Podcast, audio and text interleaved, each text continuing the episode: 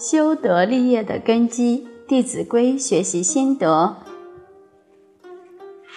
今天我们开始分享“晨则省，昏则定”这一条，在生活上是一件小事，就是说，早上起来必定要去父母床前问安，晚上父母要歇息的时候，必定给父母铺床安枕。能够让父母在安定当中入睡，这都是对父母的一种报答。因为我们小的时候，当我们呱呱坠地以后，什么人能够对我们日夜的照顾呢？什么人能够为我们晚上都不睡觉呢？假如自己尿床的时候床铺湿了，父母把我们安放在干燥的地方，自己睡在湿的地方。从这些细节上，我们能够思维，父母对我们的恩德，真的是比山还高，比海还深。现在父母年纪大了，正是我们回馈父母的时候，所以一定要去尽这份心。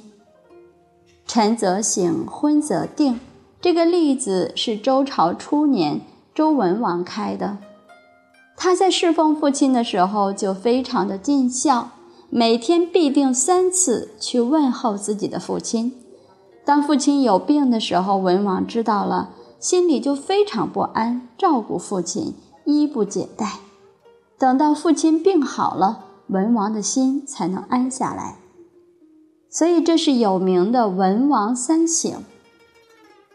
这些小节的事情，我们不可以忽略。如果父母在身边，应该学着用这些小节去落实。我自己就感觉得到，父母都非常喜欢儿女在身边，这是一种安慰。我跟我母亲住在澳洲，每天晚上我都会陪母亲说一会儿话。我母亲会躺在床上，我就坐在她身边跟她聊天。有时候聊着聊着，就发现我母亲睡着了。他脸上还带有微笑。我想，母亲在这种非常安慰的环境下面，一定入睡得很安稳。所以，晨则省，昏则定，我们是可以去例行的。父母，特别是当年纪大了以后，都希望儿女能够承欢膝下，将心比心。当我们有苦闷的时候，或者身体不舒服的时候，是不是很希望有一个人在我们身边安慰安慰呢？我们有这样的希望，为什么我们不用这种方法来换位思考我们自己的父母呢？孝心就是从这些细节上养成的。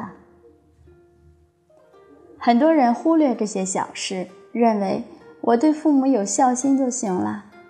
世上大，世上大行不顾小节，小事不做也无所谓。但是要知道，如果小事都不能做好，你怎么可能在大事上面能够尽心尽力呢？《道德经》老子给我们说：“九层之台，取于垒土；千里之行，始于足下。”你起高楼大厦都是要用土石慢慢垒起来的，一沙一石都是九层高楼不可分割的一部分，怎么能够忽略它呢？千里之行的远行，你也要一步一步走啊，不可能一下跳过去。所以不要认为这是小事儿就不做了，勿以善小而不为。勿以恶小而为之啊！好，今天课程就分享到这里，谢谢大家耐心聆听。明天我们分享出必告，反必面。